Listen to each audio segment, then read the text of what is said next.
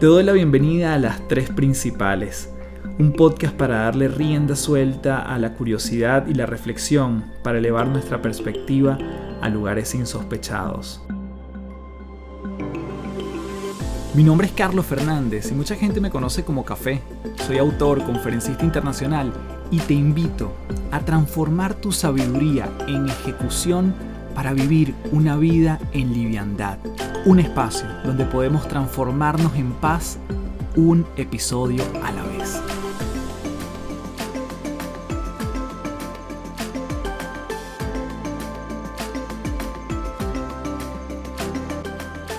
Hello, hello. Nuevamente gracias por llegar aquí, principaleros y principaleras, a las tres principales. Mi nombre es Carlos Fernández, arroba Café del Éxito. Y en este nuevo episodio quiero hablarte de la diferencia entre ser importante o ser útil, que pareciera una obviedad, pero quiero además transitarlo desde una historia personal y obviamente como siempre trabajarlo en tres partes en este podcast. Así que desde ya vamos a ingresar, a sumergirnos en esto de cuándo somos útiles o cuándo estamos buscando ser relevantes, importantes, hoy aquí en las tres principales. Te cuento como contexto la historia cuando yo me encontraba en Venezuela y era una época donde venían unas elecciones presidenciales. Y yo estaba participando con mucha gente dentro de una serie de iniciativas que buscaban incentivar que la gente fuese a votar y que además monitoreáramos cómo iba la gente en términos de votación, de llevar a gente que no sabía votar, de ayudar a otros a ir a ese proceso electoral. Es decir, estamos incentivando el voto para una, campaña específica. Y bueno, yo me sumo como voluntario, a mí me hacía sentido la causa. Un amigo que estaba liderando todo esto fue quien me invitó y me comentó y yo dije, mira, ¿sabes qué? Vamos, yo hago lo que sea porque la verdad, bueno, es un domingo y cuenten conmigo, lo que se necesite voy a estar haciendo esta labor. Entonces yo llego al lugar y lo primero que me dicen es, mira Carlos, lo que necesitamos en este minuto es que los mismos voluntarios tienen que ir a sus centros de votaciones, por lo tanto tú los vas a llevar y traer en tu auto y bueno, hasta que todo el centro de los que estamos aquí compartiendo como voluntarios estén ya listos con su, con su voto respectivo, ¿no? En su centro electoral. Entonces a mí me toca nuevamente hacer lo que me indican y voy llevando gente, trayendo gente. Estaban esperándome en la puerta de un gran edificio y yo básicamente iba y venía. Aproximadamente a las 6 de la tarde, que yo termino esa parte, y ya todos habían votado, yo había llevado a varios, habíamos varios que estamos haciendo esa misma labor de llevar y traer gente con un auto, y llega el momento en que yo digo, bueno, ya yo no tengo nada que hacer, déjame subir a donde está este grupo de personas, que era en un piso específico, donde estaban todos allí trabajando muy en el teléfono, sobre todo llamando a las personas, incentivando, viendo cómo iba el conteo de los votos. Es decir, tenían como una labor protagónica, sobre todo con las, las personas que estaban en ese proceso electoral, lo que buscábamos que también se incentivaran al voto. Entonces yo subo y veo que todo el mundo está en lo suyo, todo el mundo está trabajando, es decir, es una maquinaria, gente hablando, gente en el micrófono dando indicaciones, gente ayudando con los temas de comida, alimentando a los voluntarios, es decir, estaban todos haciendo lo suyo. Cuando yo llego, veo que, claro, no tengo ni a quién preguntarle, mi amigo no estaba por ningún lado, obviamente se estaba ocupando de lo suyo, y yo entre comillas digo, no tengo nada que hacer. Pero de repente yo empiezo a sentir un olor muy fuerte, un olor como a basura.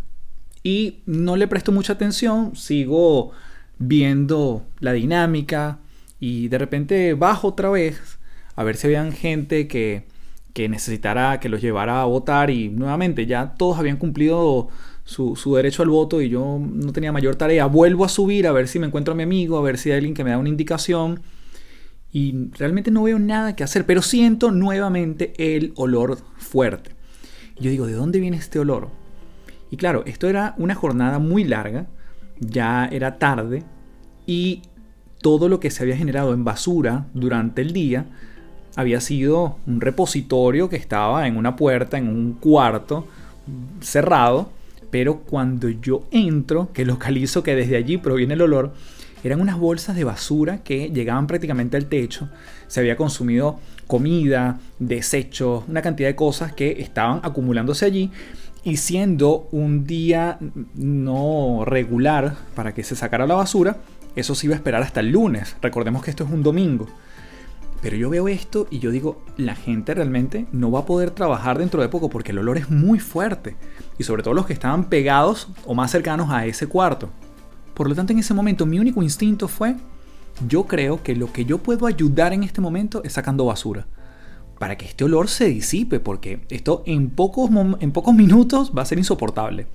Y efectivamente fui agarrando mis bolsas de basura y bajando hacia la planta baja del edificio y ubicándolas donde estaban la parte principal, bueno, donde el lunes lo recogerían. Obviamente no era una labor que alguien la tenía determinada, pero yo la empecé a hacer y tuve que hacer, no sé, creo que como 16 viajes arriba, volvía a agarrar más basura, bajaba y las dejaba donde pertenecía. Y de repente se empezó a sentir como un ambiente distinto. Y mm, mi única labor allí fue ser útil, no importante. Y ese es un poquito el concepto que quiero traer hoy aquí, porque no se trata de mí, ni mucho menos, es utilizar justamente esta anécdota para poder ver cuántas veces queremos el protagonismo o realmente estamos haciendo una labor que se necesita, que es la que hay que hacer. Que a lo mejor otros ni siquiera se habían dado cuenta del olor, pero inconscientemente eso les estaba llegando y probablemente afectando su desempeño o su dolor de cabeza quizás podía venir producto de eso y no lo sabían. Pero mi única misión fue sacar la basura, que era lo que yo podía hacer y sentía que se necesitaba, porque nadie iba a estar de acuerdo con dejar una basura y un olor insoportable. Así que sin preguntarle a nadie lo hice y siento que allí sumé desde una cosa que nadie me pidió.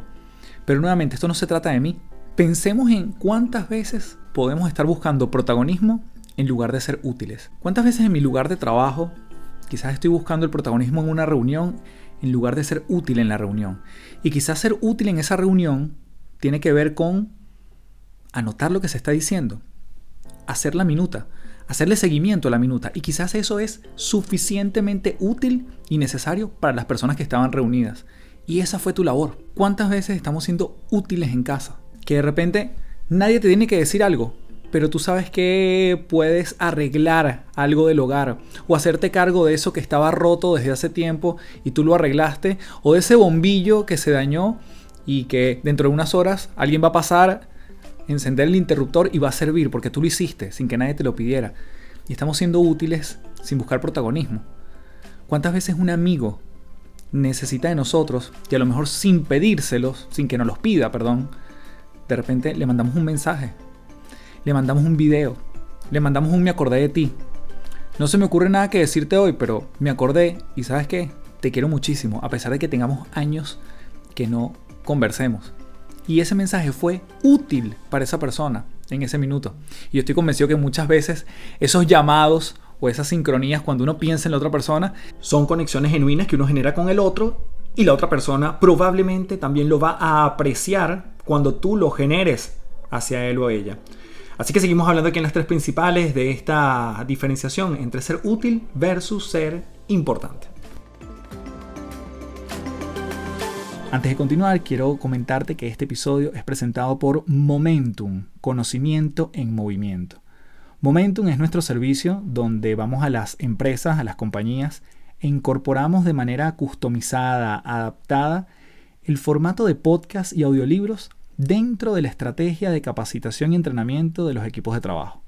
Así como normalmente trabajamos en formatos presenciales y online, hoy estamos llevando a los puestos de trabajo una de las tendencias con más crecimiento de los últimos tiempos, el audio. Si quieres que tu gente se forme a su ritmo, a sus tiempos y darles además un respiro para que se desconecten de la pantalla, puedes ingresar a www.cafedelexito.online y contactarme para darle rienda suelta a Momentum Conocimiento en Movimiento. Y en esta segunda parte te voy a hablar de esa misma utilidad de la cual podemos formar parte, pero bajo un concepto que yo lo he llamado el efecto invisible.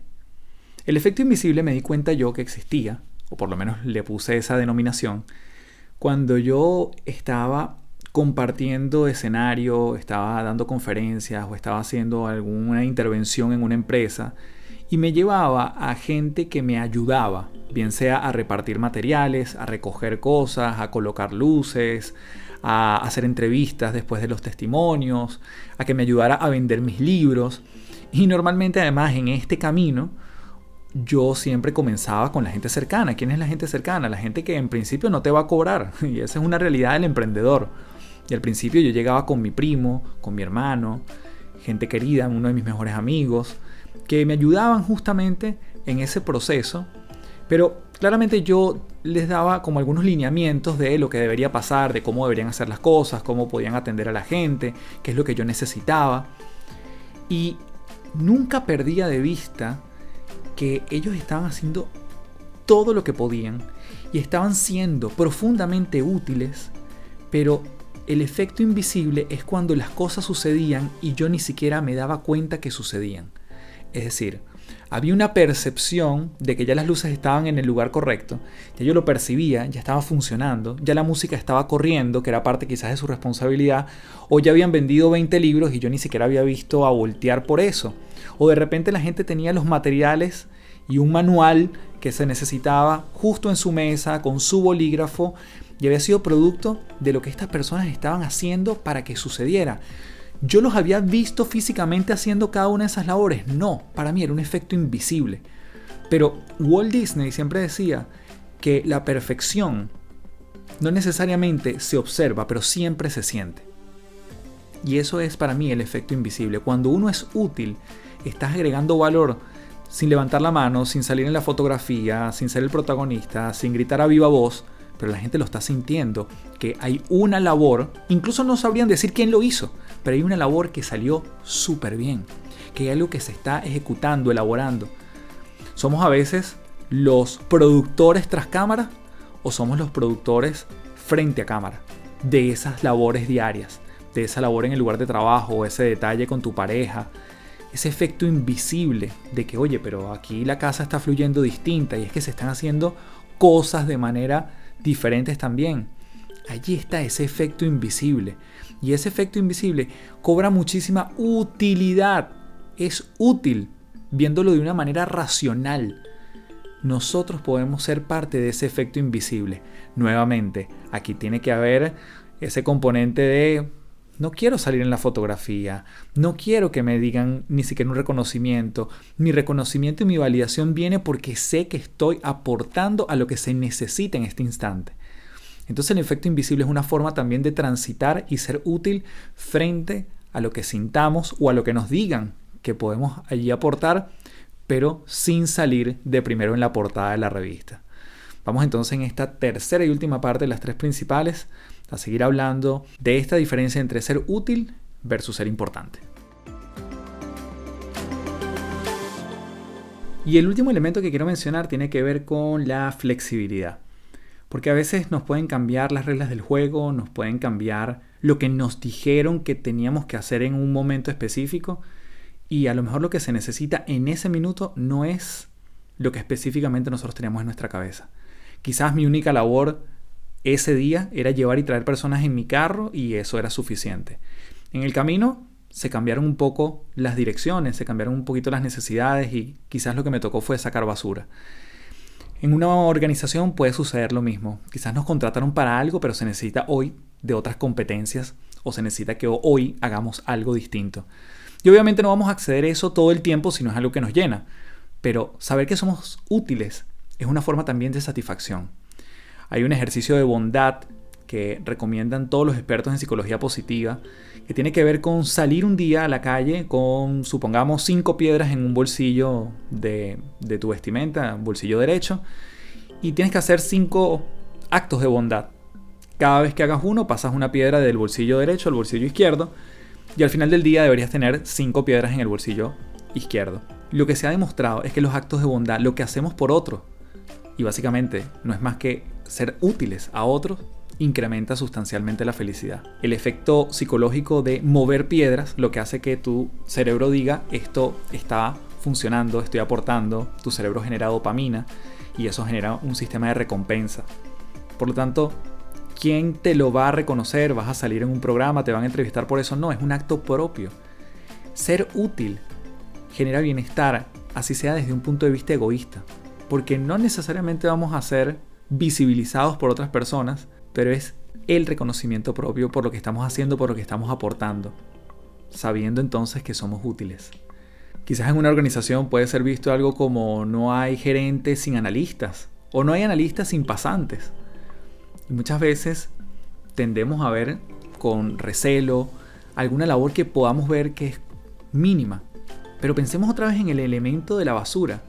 Imagínate si por una semana la persona que hace aseo en tu casa o en la oficina no va, no asiste. ¿De qué estaríamos llenos? ¿Pudiésemos trabajar? ¿Sería un ambiente saludable, salubre? Ese es el efecto invisible que a veces obviamos. Y no hay labor pequeña. Así que me quiero despedir en este episodio con un proverbio africano que me encanta y que siempre tomo en cuenta para volver a mí y para apreciar los pequeños gestos, trabajos y labores de otros. Y es que si crees que eres demasiado pequeño para marcar la diferencia, intenta dormir con un mosquito en el cuarto. Nos vemos en un próximo episodio de las tres principales. Recuerda comentarme en Apple Podcast, en Instagram, en Spotify, arroba Café del Éxito para ver qué te pareció este episodio. Y no olvides compartirlo con más gente para que sirvamos, extendamos manos y seamos cada vez más útiles. Como siempre me despido diciéndote transfórmate en paz. Nos seguimos viendo. Chao, chao.